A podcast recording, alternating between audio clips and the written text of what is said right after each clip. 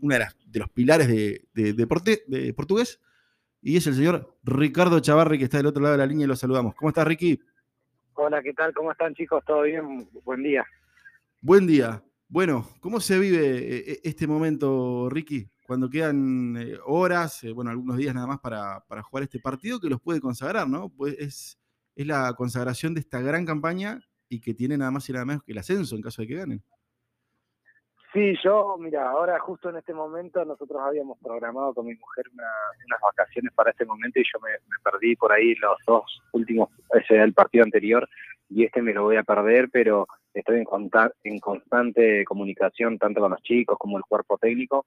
La semana pasada creo que hablábamos todos los días, hasta tres veces por, por día, viste, con los chicos, eh, porque bueno, es un es un momento en el que no podés dormirte, en el que tenés que estar con todas las luces prendidas eh, vamos a enfrentar a un, a un rival duro, tenemos que, tomarlo con, con, toda la seriedad, para nosotros es una final, eh, tenemos que, que, meternos eso en la cabeza, no está nada dicho, así que nada, es un, es un lindo partido para jugarlo, para disfrutarlo y hay que tomarlo de esa manera. Hicimos un esfuerzo muy grande durante todo el año, se formó un excelente grupo donde se hizo una competencia interna muy sana, donde se fueron formando formando amistades, donde se fue saliendo adelante de, momentos duros, de incertidumbres por pandemia, etcétera. Entonces, eh, sería muy lindo consagrarlo mañana con un triunfo, pero va a ser, como te digo, un partido sumamente duro.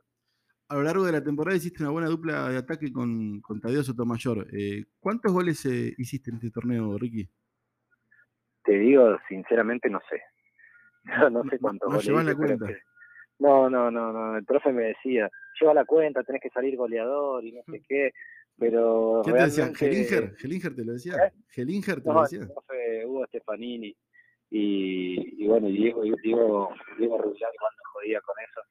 Pero, pero es algo que, que sinceramente yo me tomé la etapa de, de portugués para, para disfrutar del fútbol amateur, para, para jugar con, con, con amigos, con, chicos que yo conozco, con chicos que son de mi categoría, que, hemos compartido cuando éramos chicos y, tratar de formar un grupo lindo donde se pueda competir de igual a igual con los demás, eh, mostrar mostrar que, podemos, que, se puede, mostrar el camino a los más chicos y lo tomé de esa manera. La realidad es que, todo lo que, que fue viniendo es un extra. Eh, nunca me puse en la cabeza salir goleador, ni nunca me puse...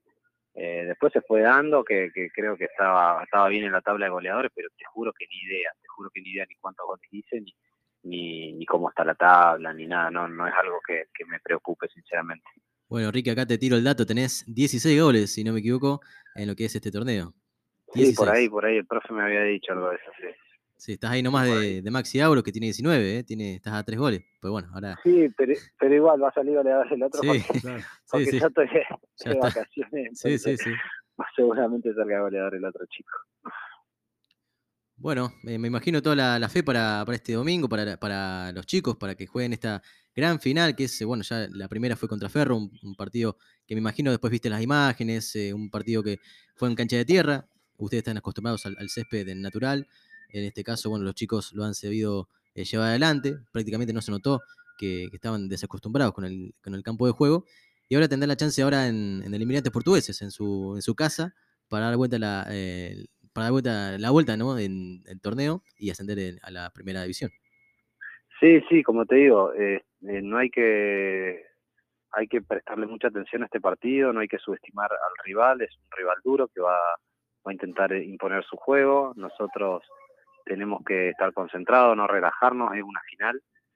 Eh, se puede consagrar, se puede concretar algo lindo, pero tampoco es que, que ya está todo dicho, eh, todavía hay que dar un paso más, hay que seguirle metiendo, es un partido sumamente importante para nosotros y, sería muy bueno consagrarlo y, poder disfrutar de, un campeonato. Yo creo que la institución portuguesa lo merece, eh, por la infraestructura, por, por el trabajo que hay, porque cada uno de los desde su lado hace un trabajo que por ahí no se ve, que es el dirigencial, eh, hay mucha gente atrás, el amateurismo lleva esas cosas, que hay mucha gente que, que, tiene mucha pasión por lo que hace y, y trabaja día a día para que el club esté en condiciones, para que nosotros podamos llegar a tener una ropa.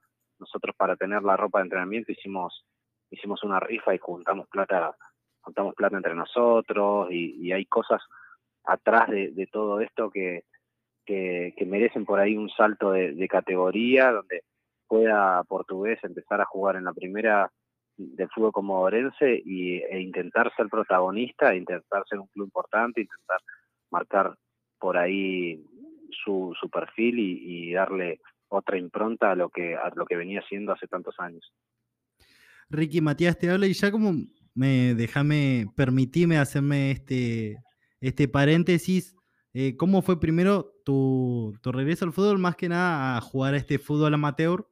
Y después hacerte otra pregunta que quizás me sale un poco más del corazón y consultarte acerca de lo que fue. Yo, bueno, soy acá entre todos reconocido hincha de Platense. Vos pasaste por el club y también tuviste una etapa en Almirante Brown que compartiste con Daniel Trapito Vega, que todos sabemos es una de las grandes figuras y que hoy trabaja en la institución. Eh, mm. ¿Cómo fue, eh, bueno, todo ese paso, también la transición que hiciste entre lo que fue tu gran carrera también como fútbol profesional y el paso ahora al fútbol amateur jugando aquí en Portugués? Mira, yo eh, cuando decidí dejar el fútbol profesional, eh, la verdad es que no me pesó para nada. Yo intenté disfrutar de la carrera lo máximo que se puede disfrutar en el profesionalismo, porque no es todo todo color de rosas como por ahí se ve.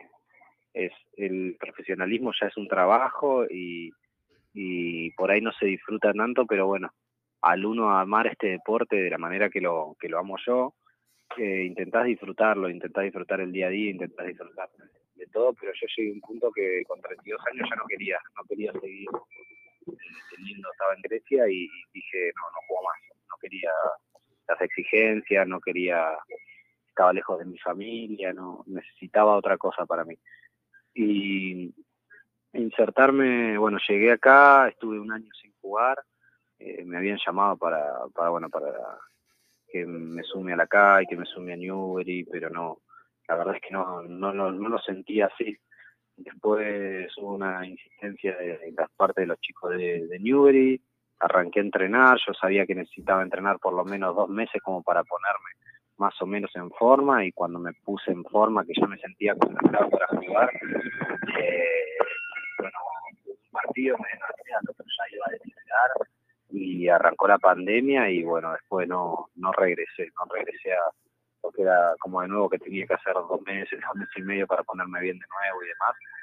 Y después surgió la posibilidad de, yo soy amigo de muy chico de José Guerreiro, que es el hijo del presidente de, de fútbol de, de portugués y a mí si hay algo que siempre me gustó es entrenar, entonces yo en la pandemia y, y demás me iba a la cancha de Porto a correr, me iba con mi amigo, íbamos, hacíamos pasada o hacíamos algunos, algunos trabajos, entonces el papá de José me, José Guerreiro, el presidente, me empezó a, insistir con que dale, sumate, con que metele, que después vino Diego, eh, empezamos a charlar y, decidí, bueno, sí, pero vivirlo siempre de otra manera, sin ningún tipo de presión, sin, sin siempre teniendo responsabilidad, pero no la responsabilidad que podía llegar a tener antes, siempre con mi postura que sea clara, que, que yo estoy para sumar y nada más, y que eh, puedo estar en algunos determinados momentos y en algunos otros no, pero bueno, eso también es parte del amateurismo, siempre con el compromiso de siempre. Pero, pero bueno, eso fue, fue lo que por ahí lo que decidí volver a, mover un poco. Ahí se escucha un poco mal, eh, Ricky, ahí, perdimos un poquito la, la, señal. Bueno, eh, me, gusta. ¿me escuchás ahí? Ahí te escucho bien.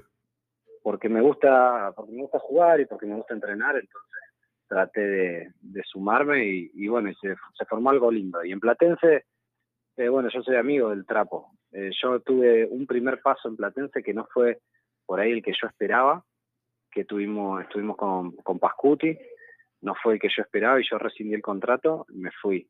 Y después de mucho tiempo me volvieron a llamar, me llamó Roque Alfaro, que me había tenido en Ecuador, donde yo salí campeón y me fue muy bien. Y bueno, vos sos hincha de Platense y sabés lo que es la, hincha, el hincha de Platense, que, bueno, que demanda, hoy está Platense en la categoría que, realmente tiene que estar, porque es un club grande, pero bueno, la gente por ahí no lo entendía y los procesos los procesos no se respetaban y, la gente, viste, estaba muy fastidiosa y siempre se la agarraba con uno, con dos, era un, era un club complicado en su momento, pero gracias a Dios hoy está, hoy está en la categoría que, por ahí se merece estar y, la gente tiene que disfrutarlo, ¿no? Porque le costó muchísimo, yo vi muchas cosas por todo lo que vivió Platense y, hoy estar ahí de la forma igual que la que está el club es sumamente gratificante.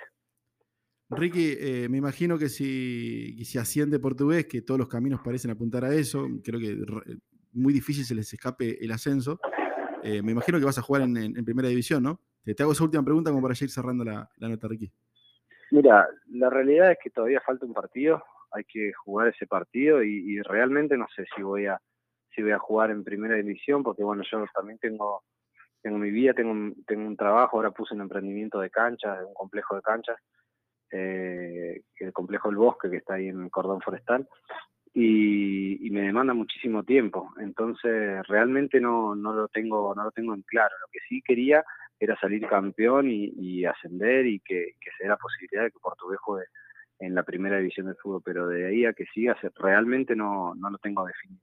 Estaremos atentos entonces, Ricky. Eh, la mejor de, la suerte para, para, lo que decidas. Abrazo grande y muchas gracias por la comunicación. No, gracias a ustedes y les mando un saludo ahí a todo el estudio. Muy bien. Ricky Chavarri, una de las figuras de